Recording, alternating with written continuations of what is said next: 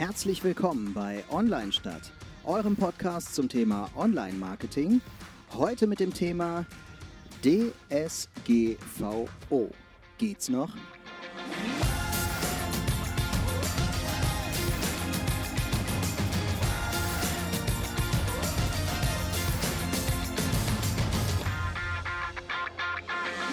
Ja, ein herzliches Willkommen bei unserem Podcast. Heute sind wir mal nicht zu zweit, sondern zu viert. Äh, wir haben das Thema DSGVO und wie angekündigt wollen wir gar nicht darüber sprechen, was ist DSGVO, was muss ich machen, sondern wir haben es jetzt äh, mittlerweile äh, bei vielen Unternehmen in der Erprobung und wir wollen mal so ein bisschen rückblickend äh, das ganze Thema betrachten. Und da haben wir uns zwei Gäste eingeladen, wieder äh, getreu unserem Thema. Ähm, äh, wollen immer alles mit zwei Blickwinkeln betrachten. Deswegen äh, ich von unter Agenturseite und Jan von der Unternehmensseite. Genau. Und jetzt haben wir uns noch zwei Gäste eingeladen. Einmal Rechtsanwalt Gerrit, Gerrit Husmann aus Hannover, der spezialisiert ist für Datenschutz und Compliance, gerade im IT-Bereich. Und, und wir haben äh, noch die Daniela Liesche dabei, äh, die ist eine Mitarbeiterin von dir, Torwald, aus mhm. deiner Agentur. Und Daniela, du bist ähm, Projektleiterin hier in der Agentur und äh, Datenschutzbeauftragte, was natürlich Korrekt. auch äh, höchst äh, spannend ist. Auf jeden Fall. Super spannend. Ja. Ähm. Gähn. Was? Nein.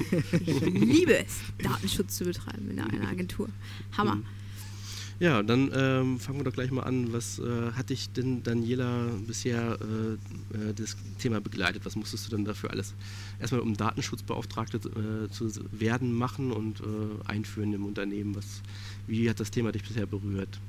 Ähm, ja, also angefangen hat es im Prinzip damit, ähm, ja, man musste sich, sag ich mal, mehr damit beschäftigen und da wir auch mehr als zehn Mitarbeiter sind bei Bluehouse, ähm, ja, auf einmal äh, die große DSGVO-Wolke ähm, zum 25. Mai 2018. Ähm, eigentlich ja nichts Neues, wie man ja eigentlich auch weiß, aber ähm, da die Strafen ja dann doch auf einmal höher aussahen, äh, die man da erwarten konnte, dachten wir uns als Blue House, vielleicht sollte man sich dem Thema doch ein bisschen mehr widmen. Ähm, ja, und dann äh, war eigentlich so die große Frage, wer macht das? Ähm, habe ich gesagt, gut, kann ich gerne machen. Ist jetzt zwar schon irgendwie auf der einen Seite trocken, auf der anderen Seite fand ich es auch immer sehr spannend und ich liebe neue Herausforderungen. Und ähm, ja, dann habe ich mich dazu äh, entschlossen, das zu machen. Und dann hatten wir eigentlich als erstes so ein kleines Meeting mal mit einem sehr netten Rechtsanwalt und äh, dem Herrn Husmann, genau. Ähm, und ja, der hat uns im Prinzip erstmal, also mich auch äh, im Speziellen erstmal so ein bisschen aufgeklärt, was ist das überhaupt alles, was muss man alles beachten. Ähm, und äh, ja, dann habe ich mich auch eigentlich direkt da nach dem Erstgespräch auch dazu entschieden, okay, ich möchte irgendwie auch das nochmal so richtig, richtig äh, gelehrt bekommen und habe mich entschieden, beim TÜV ein ähm, Datenschutzbeauftragten Seminar zu belegen. Und jetzt bin ich TÜV-geprüfte Datenschutzbeauftragte. Hammer habe ich direkt auch in meinem Xing-Profil hinterlegt. Ist natürlich sehr wichtig, dass man das tut. Die Anfragen steigen seitdem. Und Auf ist, jeden ist Fall. Ist das denn wirklich so? Äh, du sagst es so, dass du, dich das interessiert hat und äh, dass du das ja. gerne machst. Also, äh, sagst du das jetzt so aus Jux oder war, nee, war das Nee, also so? tatsächlich, äh, ich bin ein sehr wissbegieriger Mensch tatsächlich. Also äh, ich liebe es irgendwie neue Sachen zu lernen. Auch, also ich möchte gerne mal Sachen lernen, um sie zu wissen. Nicht unbedingt, um sie dann immer anzuwenden. Ähm, deswegen, also ich finde Sachen dann in der Praxis ganz oft ganz schnell irgendwie dann auf Dauer langweilig und nervig, aber erstmal um sie zu wissen, um irgendwie ja so bei Sachen einfach mitreden zu können, äh, interessiere mich da tatsächlich äh, sehr für. Mhm. Ich habe sogar ganz früher mal überlegt, Jura zu studieren, aber dann dachte ich auch, nee, später das anwenden, das wäre mir dann wiederum zu trocken halt. Ne? Also ich würde es gerne wissen alles, aber nicht anwenden.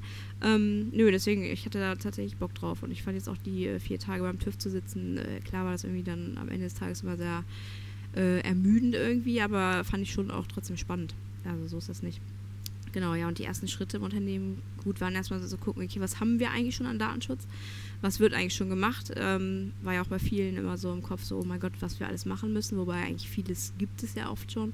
Ähm, wird halt nur nicht so wirklich dokumentiert. Mhm. Das fing dann halt wirklich damit an, dass man mal aufschreibt, äh, ja, was darf man eigentlich alles, äh, was darf man nicht, ähm, wie sind so die Prozesse, wie läuft wo was ab, haben die Mitarbeiter eigentlich zugestimmt, dass sie, äh, keine Ahnung, ihre private Handynummer rausrücken, äh, dass man sie überhaupt, sage ich mal, kontaktieren darf. Und solche Kleinigkeiten sind dann schon irgendwie schon so, ja, Teil davon, worüber man dann eigentlich erst nachdenkt, obwohl man, mhm. ähm, ja, das eigentlich schon hätte länger tun sollen, sag ich mal. Genau. Für mich ist ja mal dieses DSGVO auch oft, äh, ja, ich sag mal, ein Thema ohne klare Antworten. Äh, wie ist das bei dir, Gerrit? Gibt es da äh, als Fachmann klare Antworten oder ähm, äh, bin ich einfach nur nicht firm genug, was das äh, Thema angeht? Dadurch, dass es ja bei der Datenschutzgrundverordnung um ein europäisches neues Gesetz mhm. sich handelt oder wir damit uns zu beschaffen haben, befinden haben, ist es meist so wie in der Juristerei, dass es da immer keine klaren, eindeutigen Antworten gibt. Mhm. Die Lieblingsantwort des Antwort Juristen ist meist immer, ja, es kommt drauf an und die geneigte Zuhörerschaft sagt dann, ja, worauf kommt es denn wieder an?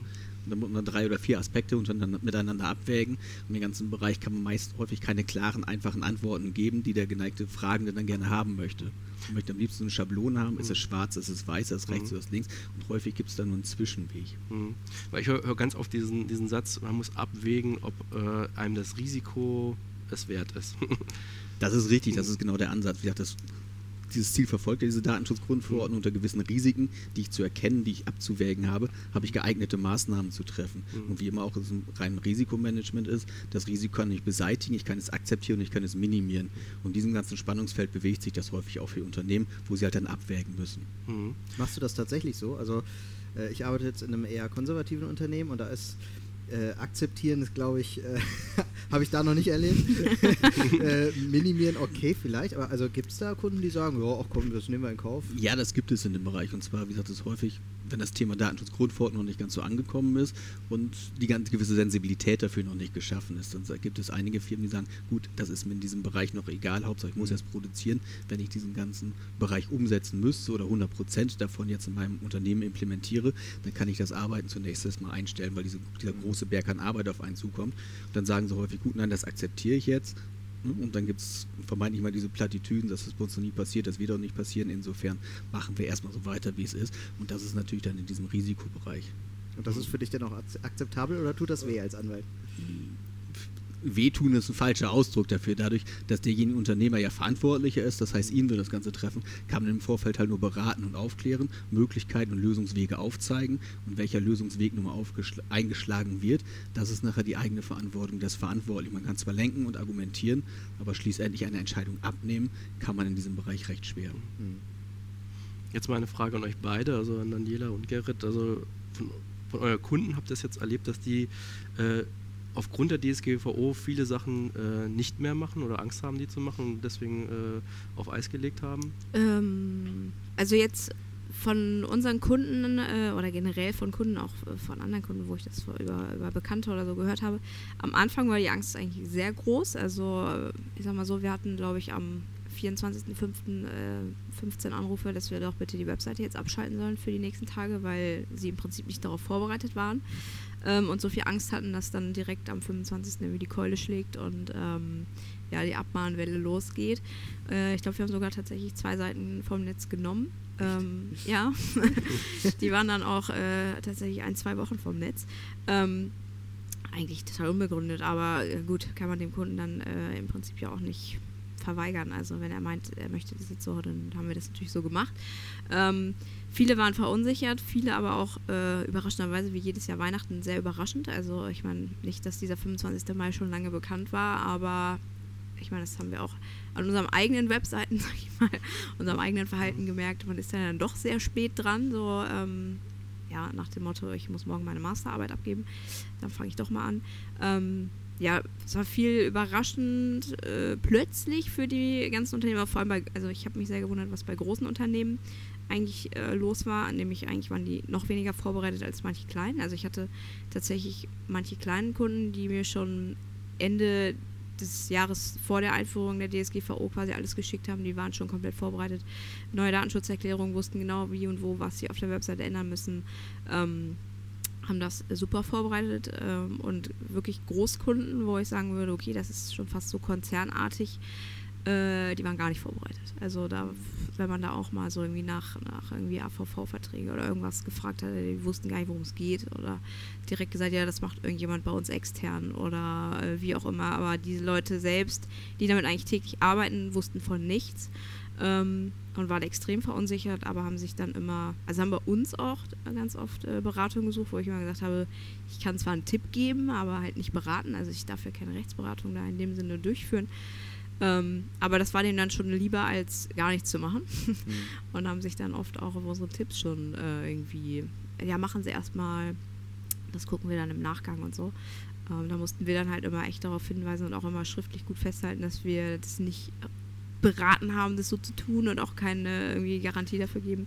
Der mir äh, so erzählt, wie ihr das so macht. Ne? Ja, tatsächlich haben wir gesagt, wir müssen das hier für uns auch machen und viele anderen Kunden, ich kann aus Erfahrung sagen, viele machen das so und so, aber äh, ob das jetzt richtig ist und äh, sie können hinterher hier nicht anrufen und sagen, ja, aber Frau Liesch hat gesagt. Also ähm, da sind wir dann immer von abgewichen. Also genau. Würdest du denn sagen, Gerrit, da kommen äh, zu, äh, zu, wenig Kunden noch auf dich zu oder äh, rennen die dir jetzt die Bude ein zurzeit? Man ist schon sehr beschäftigt jetzt gerade mit der Datenschutzgrundverordnung seit dem 25. Mai. Teilweise in der Phase der Umsetzung fühlte sich das so an wie der letzte verkaufsoffene Samstag vor Weihnachten.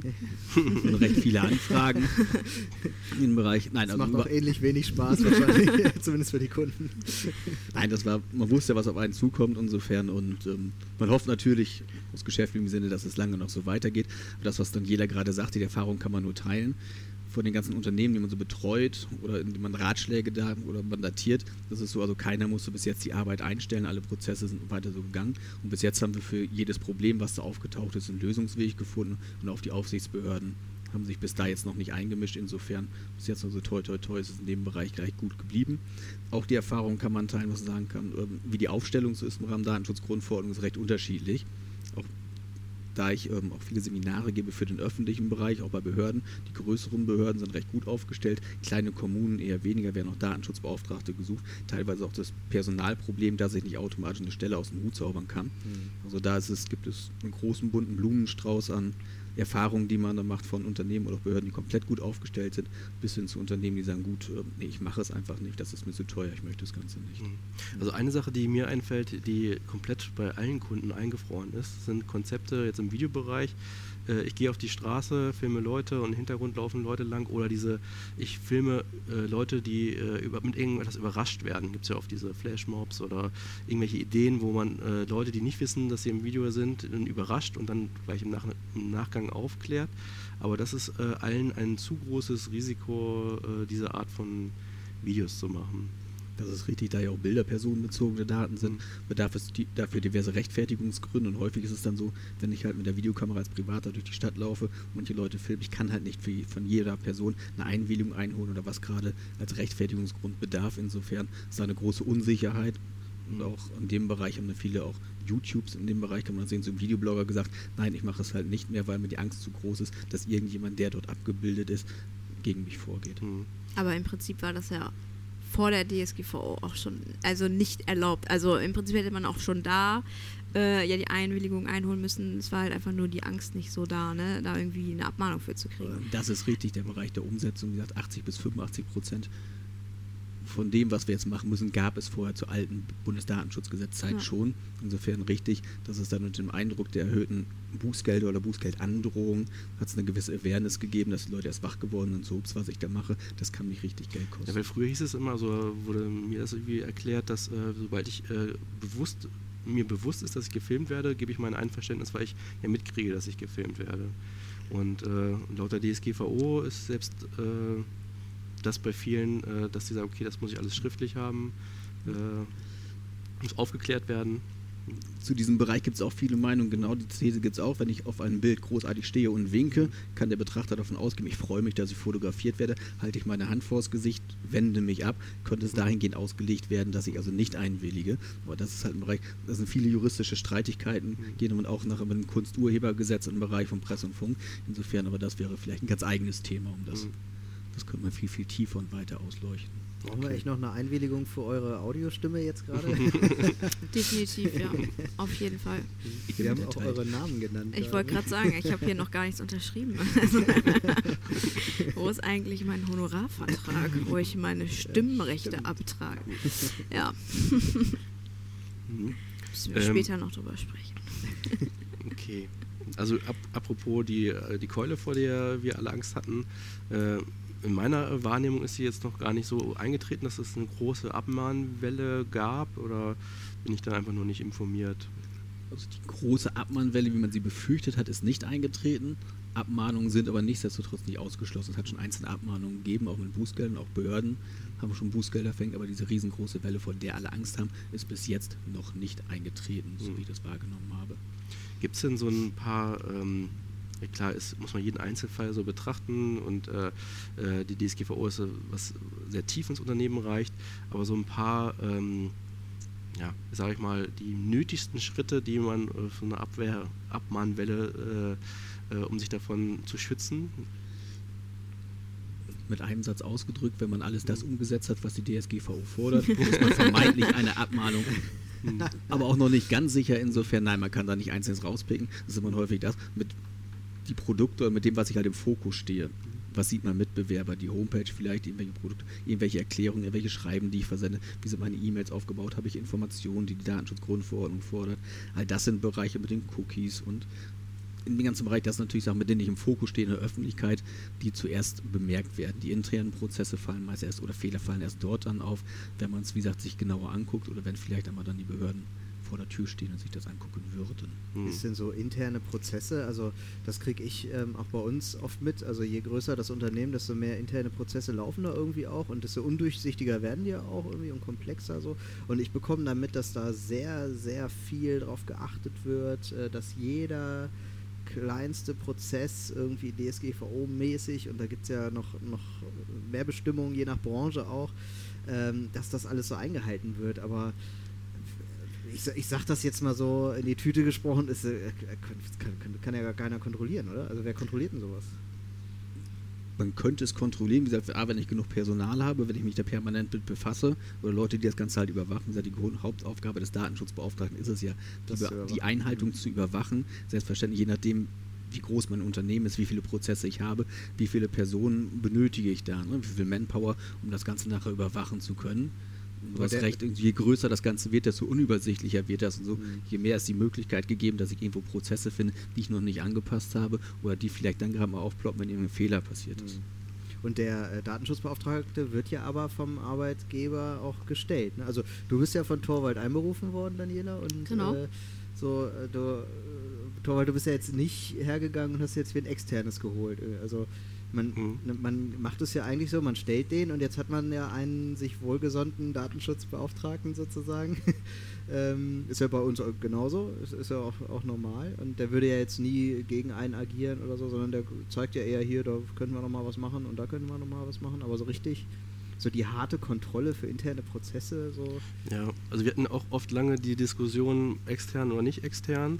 Und im Grunde ist es ja so, dass dieser Datenschutzbeauftragte jetzt nicht nur einmal sagen muss, hier so und so läuft es und einmal kontrollieren, das muss ja irgendwie Teil des ganzen Workflows sein. Mhm. Und es muss ja ineinander übergehen, dass es wirklich dieser Workflow, ähm, äh, ja, ja, dass man den versteht, dass man täglich lebt und da quasi seine Expertise als Datenschutzbeauftragte mit äh, einbringt. Und da war halt so die Überlegung, ähm, gibt es ja das, okay, lieber extern, dann hast du das nicht am, am Bein, sage ich jetzt mal. Mhm. Äh, und äh, viele haben auch so das gemacht, die wir, Unternehmen, die wir so kennen. Und bei uns ähm, war das so, wir wollten jemanden haben, der das intern mit lebt, ja. mitlebt. Das ist sogar ja, von halt Vorteil, einen intern zu ja, haben. So. Die Prozesse halt auch ähm, viel mehr versteht. Ne? Also wenn du jetzt irgendwie da jemanden externes holst, der muss ja im Prinzip erstmal äh, im Prinzip zwei Monate hospitieren, um zu verstehen, was hier eigentlich passiert. Mhm. Und ähm, jetzt nur, um jemanden externes zu haben, dem man, sage ich mal, am Ende die Schuld in die Schuhe schiebt, dass er es nicht ordentlich kontrolliert hat, ähm, kann man genauso gut, könnte er dann ja auch sagen, ähm, naja, ich wurde gar nicht richtig ähm, eingewiesen, ich wusste das gar nicht, dass ihr so und sowas macht. Ähm, dementsprechend ist es halt, glaube ich, viel einfacher, wenn das jemand intern macht. Ähm, vor allem, wenn man von null anfängt und erstmal gar keine Prozesse beschrieben hat. Also, wenn es jetzt vielleicht ein Unternehmen ist, was sowas sowieso schon gemacht hat, schon vor der DSGVO, was man ja eigentlich auch hätte machen sollen, können, müssen, ähm, und dem im Prinzip so im Extern einfach nur die fertigen äh, Prozesskettendefinitionen in die Hand drückt und sagt, hier, achte darauf, dass das weiterhin eingehalten wird. Das ist, glaube ich, einfacher, als wenn man, sag ich mal, von null das überhaupt sich erstmal aufbaut. Und dann kann man es, glaube ich, schneller und einfacher machen, wenn es ein interner ist. Hm. Da hat das sogar Vorteile. Das ja. Nachteil ist natürlich, wenn jetzt Daniela äh, auf die Idee kommt, ich gehe jetzt mal woanders hin, dann geht sie ja mit ihrem Zertifikat. Ne? Das heißt, dann müssen wir uns was Neues einfallen. Mhm. Genau, ab, wobei man braucht das Zertifikat jetzt nicht zwingend, äh, um Datenschutzbeauftragte, also um das, äh, um einen, ähm, Okay. um bestellt zu werden dadurch. Das ist richtig. Da haben gesagt, Qualifikation muss halt, ich muss die geeignete Sachkunde nachweisen können. Sagt Mhm. das Gesetz. Und gesagt, ein Nachweis dafür ist dann so ein Zertifikat, um dann nachzuhaken. Andererseits natürlich auch, der Unterschied ist da gleich null, wird, ob ich jetzt intern oder externer Datenschutzbeauftragter bin. Der interne haftet gleich dem externen Datenschutzbeauftragten. Das ist natürlich, wenn ich da meinen Kontrollpflichten, meinen Überwachungspflichten nicht so nachgekommen bin, ist da ein gewisser Haftungsmaßstab und das ist diese wesentliche Neuerung. Mhm. Und wie gesagt, der Externe, der ist meist dazu da, der liefert alle Dokumentationen und macht die Hauptarbeit. Und wie gesagt, die Haftung des Internen oder des Externen, die ist gleich gelagert. Also da kann sich auch der Interne nicht von befreien. Mhm. Genau.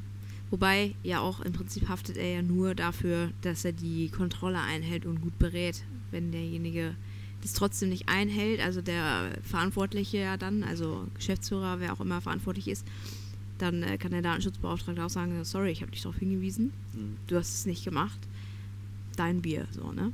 Vollkommen Also, richtig. Altes Prinzip, wer schreibt, der bleibt. Ja. Ich mache darauf aufmerksam. Der Verantwortliche, sprich der Geschäftsführer, ist dazu bestellt, das abzu, dem abzuhelfen. Und dann habe ich damit meine Kontrollpflicht in dem Sinne erstmal genügend getan. Genau. Weil ich glaube, das ist auch so bei vielen im Kopf irgendwie. Deswegen, wo viele sagen, ich hole mir lieber einen externen und es soll keine interner machen. Ähm, weil dem kann ich ja dann sagen, ja, du bist schuld. Mhm. Ähm, wobei ich glaube, das ein bisschen verwechselt wird. Äh, ja, also ich meine, verantwortlich ist halt der Geschäftsführer und der muss dafür sorgen, dass es eingehalten wird. Der Datenschutzbeauftragte weist ja nur darauf hin. Und selbst wenn der Externe sagt, du musst das machen, und dann kann der Geschäftsführer hinterher nicht sagen, ja, aber wieso wurde das nicht gemacht? So. Mhm. Ne? Mhm. Und äh, merkst du das in deinem täglichen Arbeiten, dass sich das jetzt nach der DSGVO, dass das jetzt alles aufwendiger ist, die Arbeit? Oder äh, hat sich das eigentlich, ähm, ist das eigentlich gleich geblieben? Man muss halt einfach nur mehr eine Liste mehr führen. Äh, er muss auf jeden Fall eine Liste mehr führen, wobei man muss sie halt eigentlich, ja, sag ich mal, hauptsächlich einmal erstellen und dann halt wieder kontrollieren, ob das auch eingehalten wird. Ähm, man ist eigentlich, es ist jetzt nicht so viel aufwendiger, man ist eigentlich nur sensibilisierter. Also wenn jetzt irgendwas passiert im Unternehmen, denkt man schon mal eher schnell nach so, hm, Moment, hast du den überhaupt gefragt, ob der das darf? Oder wenn jetzt irgendwie ein neuer Mitarbeiter kommt, ähm, hier hast du dem schon den Zettel gegeben, dass er dazu einwilligt, dass er auf Facebook gezeigt wird. Ähm, weil früher war halt immer so, ja, hier neuer Mitarbeiter, zack, auf Facebook. Ähm, und keiner hat ihn eigentlich wirklich gefragt, ob er das will. Ne? Also ich meine, gut, kann man auch wieder sagen, wieso, der stand doch vor der Kamera, der wusste doch, wofür wir das Bild machen. Ähm, aber jetzt ist halt so, das ist halt wirklich abfragen, der muss Unterschrift geben, dass er das will und all solche Geschichten, dass er das widerrufen kann, pipapo. Ähm, da ist man einfach jetzt ein bisschen ja, mehr darauf bedacht, das einzuhalten. Aber jetzt nicht, klar, gut, man sagt, ja, der Zettel, der ist aber jetzt mehr, aber das ist jetzt nicht wirklich irgendwie ein Riesending. Also man mit dem Arbeitsvertrag kriegt er gleich seinen Wisch damit, äh, hier muss unterschreiben, kannst ankreuzen, ja, nein, vielleicht. Und dann passt's. Mhm. Gibt es denn Tools oder so, die einem da unterstützen, außer jetzt vielleicht, dass man selber Excel oder Word-Dateien anlegt? Oder ist das so. Das frage ich mal in die Runde. Also ich weiß äh, aus meinem coolen Seminar, dass es das gibt. Ich habe es aber noch nicht selbst ausprobiert. Aber ähm, es gibt wohl coole Tools, womit man halt diese ganzen Verfahrensbeschreibungen beispielsweise sich gut abordnen, also organisieren kann und so. Ich glaube, es macht Sinn, wenn es extrem viele dann werden, aber am Anfang, wenn man erstmal startet, kann man es auch erstmal so machen, aber vielleicht. Das ist richtig. Es hängt davon ab, wie viele Verarbeitungstätigkeiten ich habe, wie groß meine Dokumentation nachher ist, dass ich es natürlich in einem Tool nachher besser verwalten kann, mit irgendwelchen Wiedervorlagefristen und sonstigen Bereichen, das stimmt. Andererseits, die Information, die ich nachher benötige, um all diese Dokumentation zu erstellen, muss ich vorher erstmal sammeln und ob ich diese Information in ein eigenes Blatt Papier, in eine eigene Excel-Datei einfüge oder in ein Tool eingebe. Die Arbeit wird mir dadurch Mhm. nicht abgenommen, nur im Nachgang vielleicht das Organisieren, dieses Datenschutzmanagementsystem, was man vielleicht mal zuk- zukünftig mal erreichen will, da kann mit Tools unterstützt werden, aber auch in der Praxis. Ich arbeite nicht mit Tools. Das Ganze wird dann auch mit Mandanten händisch gepflegt und wie gesagt, bis jetzt funktioniert das alles recht, recht gut. Mhm. Mhm. Wir können ja mal so ein paar Fälle durchgehen, die man so, äh, die mich öfter mal begegnen. Einen, einen habe ich ja schon genannt. Das war mit, diesem, mit dem Video, wo ich jetzt auch noch keine richtige Antwort bekommen habe, ob man das jetzt machen darf oder nicht. Ähm, Nein. Du darfst äh, gar Im nichts. Zweifel nein. Im Zweifel nein und äh, it depends. Ähm, ja, also das Thema zum Beispiel, was mir jetzt einfällt, äh, Facebook-Plugins. Ähm, was, wie ist da, gibt es da äh, Entscheidungen oder irgendein Vorgehen, wie man da vorgehen sollte? Also ja, also Facebook-Plugins, sage ich jetzt mal so, diese ganz klassischen ähm, Feeds, die man gerne äh, früher eingebettet hat, äh, ob es jetzt WordPress oder sonst irgendwas war, einfach im Prinzip, wenn der User auf die Webseite kommt und direkt auch die Timeline von demjenigen auf Facebook mitlesen kann und im Prinzip auch da gleich kommentieren könnte. Ähm, die sollte man so nicht einsetzen, jedenfalls nicht mit, äh, nicht mit ohne, also nicht ohne Two-Click-Lösung. Also sprich, äh, weiß nicht, gibt es jetzt auch mittlerweile auf ganz vielen Seiten, selbst YouTube-Videos äh, oder Instagram-Bilder oder irgendwas, wenn die von extern reingeladen, dass man im Prinzip liest man den Artikel und auf einmal steht dann äh, YouTube freischalten, Fragezeichen, und dann muss man explizit draufklicken. Normalerweise muss man noch einen Hinweis geben, was dann dann passiert. Nämlich, eigentlich passiert nämlich folgendes, dass dann Daten von einem selbst an die externe Plattform übertragen werden. Sprich, wenn ich jetzt so ein Facebook-Feed eingebunden hätte, dann äh, und ich jetzt auf eure Webseite gehe oder auf wessen auch immer äh, und ihr hättet das, dann wüsste Facebook sofort, dass ich auf eurer Webseite bin, ohne dass ich das eigentlich aktiv gewollt habe, weil ich ja nicht wusste, dass ihr sowas eingebettet habt. Ähm, das spricht, da muss man den User halt äh, vorher aufklären, dass das jetzt passiert, wenn ich das denn aktiviere. Sprich, man muss das eigentlich immer alles mit so einem aktiven Opt-in oder äh, ja, Bestätigung, wie auch immer man es nennen möchte, lösen. Äh, man kann es, wie gesagt, weiterhin einsetzen, aber man muss es äh, ja ein bisschen komplizierter unkomfortabler, sagen wir es mal, für den normalen End-User, aber aus Datenschutzgründen halt besser ähm, implementieren. Genau. Ansonsten, ähm, ja, also nutzen kann man es, aber schwieriger. Mhm. Sind dir da, da schon Abmahnungen bekannt ja, zu, zu so einem Fall? Aus meinem eigenen Leben noch nicht. Mhm. Im Bereich, also wie gesagt, die Mandanten, die betreute Kunden, gesagt, haben in diesem Bereich noch keine Probleme, weil es entweder A, häufig nicht eingesetzt wird und man gesehen hat, gut, ich nehme es dann nachher runter.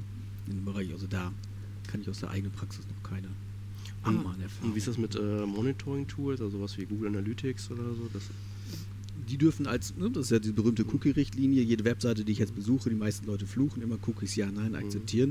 Mhm. Und ähm, da werde ich nachher darauf hingewiesen, dass das, was die Cookies nachher mit meinen Informationen, mit meinen Daten anstellen, das alles kann ich in der Datenschutzerklärung nachlesen. Mhm. Insofern all das, wenn ich auf eine Homepage gehe und ich frage diese Cookie-Richtlinie, da steht da drauf die Informationen daraus, dann nehmen Sie meist ja Datenschutzerklärung. Und der Datenschutzerklärung steht ja klassisch all das immer, was technisch meine Homepage mit meinen Daten macht, seien es jetzt Social Media Plugins, seien es irgendwelche Cookies, Kontaktfelder etc. pp. All dazu dient diese Datenschutzerklärung und richtigerweise, mhm. da kann ich das mit diesen Cookies nachlesen und einhellige Meinung ist jetzt wieder Cookies, dem muss ich einwilligen, muss ich zustimmen, ansonsten dürfen die nicht benutzt werden.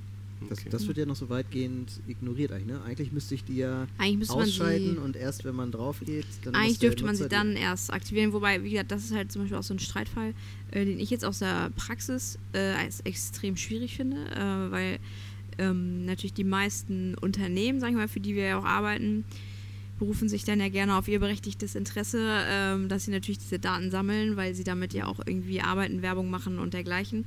Ähm, und nach den berechtigten Interessen dürften sie das halt auch. Andererseits steht dem halt gegenüber äh, ja, der Schutz der Daten des Webseitenbetreters, sage ich mal, der halt äh, eigentlich vorher ab informiert werden müsste. Also wir haben, glaube ich, bis jetzt einen Kunden tatsächlich, wo wir das so machen, dass im Prinzip alles aus ist äh, und erst dieses Fenster kommt und derjenige erst äh, bestätigen muss und dann werden die Cookies erst gesetzt. Wobei, ähm, ich sag mal so, ich habe die, ich bin der Meinung, dass mittlerweile alle diese Cookie-Banner, also alle User, das eh nur nervt und alle nur noch auf Akzeptieren drücken und sie es gar nicht lesen und das verfehlt halt irgendwie auch komplett den Sinn des. Also, ich finde sogar, es ne? ist so ein bisschen gegenteilig, weil die, den Usern wird immer mehr antrainiert, Dinge nicht mehr zu lesen. Genau. Weil da sowieso ja. viel zu viel steht, egal ob Genau, und da steht jetzt halt noch mehr genau. und dann lese ich es erst gar nicht, ja. äh, als wenn da jetzt irgendwie nur steht, ähm, diese Seite benutzt Cookies, hier gibt es mehr zu erfahren, dann drücke ich schon eher drauf, als wenn da irgendwie so ein Fließtext steht und ich denke mir so, ey, ich will nur auf diese blöde Seite, äh, geh mir weg, wo ist hier der Ausknopf, dann bauen natürlich alle Leute, die ein berechtigtes Interesse haben, diese Banner so, dass der Button natürlich am hellsten leuchtet, der im Prinzip mich dazu bewegt, zuzustimmen. Ich meine, das ist ja auch irgendwie logisch. Ähm, und dementsprechend lese ich es halt auch schon gar nicht mehr. Und ich finde es halt auch extrem schwierig. Also vor allem bei dem Kunden, wo wir das halt so gemacht haben. Äh, ich habe mal deren kompletten Mit Wettbewerb analysiert und das macht halt von den anderen niemand. Und ähm, ich finde es halt eher ein Wettbewerbsnachteil jetzt sogar für die, weil viele könnten jetzt vielleicht die es doch lesen, halt, okay, nee, will ich nicht. Dementsprechend haben sie viel weniger Daten. Also wir haben es auch schon ausgewertet, es klicken tatsächlich auch welches nicht an. Und wir haben jetzt viel weniger Daten, mit denen wir arbeiten können. Wie bewegen sich die Leute über die Webseite? Keine Ahnung, woher kommen die, was machen die?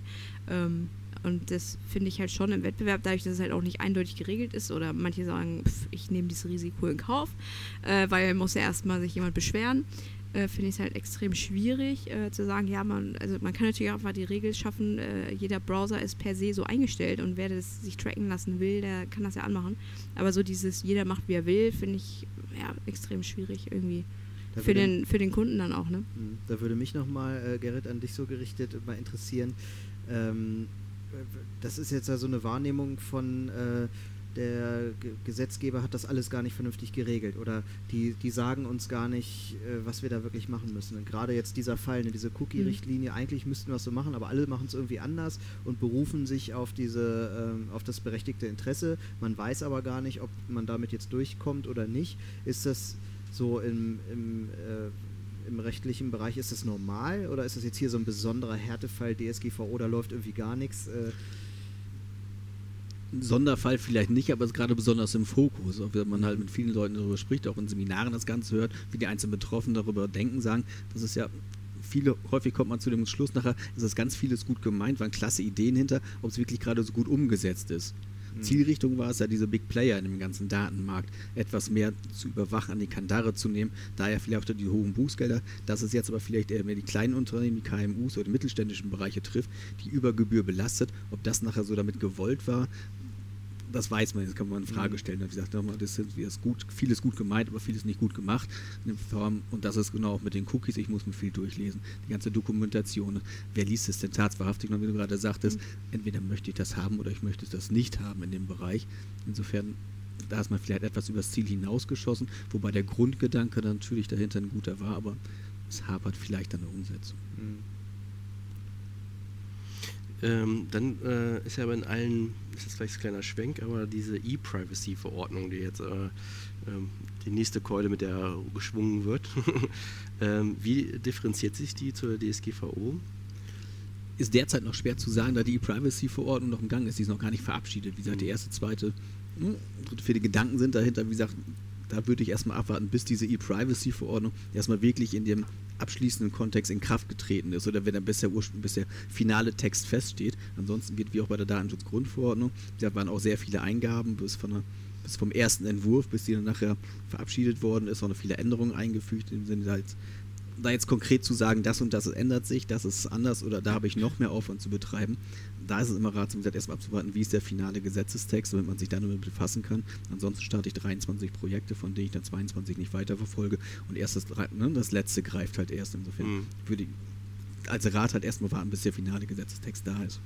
Hm, aber die Aufgabe ist eine ähnliche, dass man. Äh ich glaube, äh, da wird zum Beispiel dieses mit den Cookies nochmal. Also so habe ich es immer äh, überall gelesen, dass da diese Cookie-Richtlinie auch nochmal explizit wohl behandelt wird und da auch nochmal gesagt wird, wie jetzt wirklich oder so. Ähm, dementsprechend ist halt jetzt auch gerade diese Un ja, Ungewissheit, wie mache ich es, wie mache ich es falsch, wie mache ich es richtig und keiner weiß es. Und ähm, dadurch, dass jetzt auch viele das halt einfach, sage ich mal, das Risiko in Kauf nehmen und da auch vielleicht auch weniger Abmahnungen kommen zurzeit, ist auch einfach, weil ja keiner weiß, was es jetzt richtig ist. Sprich, für mich weiß ja gar nicht, wenn ich jetzt abmahnen wollen würde. Wüsste ich ja gar nicht, ob ich damit durchkomme, weil ich weiß ja nicht, wie es jetzt richtig ist. Also mahne ich vielleicht gar nicht ab, weil hinterher sitze ich auf den Kosten dafür, dass ich jetzt diese Abmahnwelle losgetreten habe. Komme damit gar nicht durch, weil es gab ja noch nie das Urteil, du hast es so und so zu machen. Also gibt's ja nicht. Ne? Oder was sagt der Anwalt? oder oder habe ich da äh, was Falsches gelesen? Hm? In dem Sinne nicht, muss man gesagt muss mich da ein wenig entschuldigen, dadurch, dass es mit der Zeit viel unterwegs gewesen ist. Nur das Urteilsstudium, ja, es kann man, wie gesagt, ein Urteil, die sagen, das und das ist abmahnfähig in dem Bereich, das und das hättest du machen müssen, aber das konkret zu sagen, wie auf die einzelnen Bereiche, das müsste man halt zusammentragen, aber dafür ist es noch zu frisch. Ob jetzt, wie gesagt, Einzelurteile eines Landesgerichts hier, wie gesagt, explizit indiziert oder Wirkungen haben oder als Indiz herangezogen werden können, das bleibt abzuwarten. Wie gesagt, dafür ist das Ganze noch zu frisch. Hm. Das ist ja sogar so, so habe ich das jetzt irgendwie mal vernommen, dass gar nicht so viel abgemahnt wird, weil selbst die Abmahner zu unsicher sind. Ja, genau. Ja, das, das meinte ich auch eben. Dass die halt einfach gar nicht wissen, worauf sie sich jetzt eigentlich berufen sollen. Mhm. Ne? Also, sie mahnen nicht ab, weil was genau, also was ist denn jetzt äh, falsch? Ja. Ne? Weil ja. sie es halt gar nicht selber wissen. Und also das habe ich auch äh, jetzt oft gelesen, deswegen Das Ganze, wie gesagt, lebt ja dadurch, ne? wie gesagt, durch Gerichtsentscheidungen nach oder behördliche Entscheidungen, was sagen die Aufsichtsbehörden. Mhm. Ich kann zwar, wie gesagt, wenn ich mich informieren will, jeder für sein eigenes Bundesland, seine eigene Aufsichtsbehörde, viele Hinweise, viele Ratschläge, die ganzen aufgrund des föderalen Systems, wieder was hier in Niedersachsen recht und billig ist, kann in Bayern schon wieder recht daneben sein, insofern im Bereich. Auch dieses Problem haben wir dann. Mhm.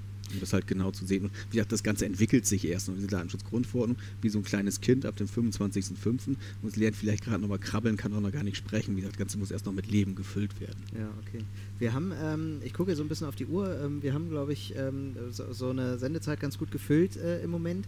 Ich glaube, wir sind noch ganz spannend dabei. Wir haben, äh, glaube ich, auch noch ein paar Fragen, äh, Torwald. Ne? Ähm, und ähm, vielleicht kriegen wir auch noch ein paar Mhm. Tipps zusammen, ein paar Beispiele. Ähm, insofern würde ich sagen, st stoppen wir hier mal äh, und äh, machen aus dem, was wir haben, mal den Teil 1 und ähm, hören uns äh, nächste Woche Montag wieder zu äh, DSGVO Teil 2. Gut. Insofern, äh, ja, ich würde sagen, bis nächste Woche. Dankeschön.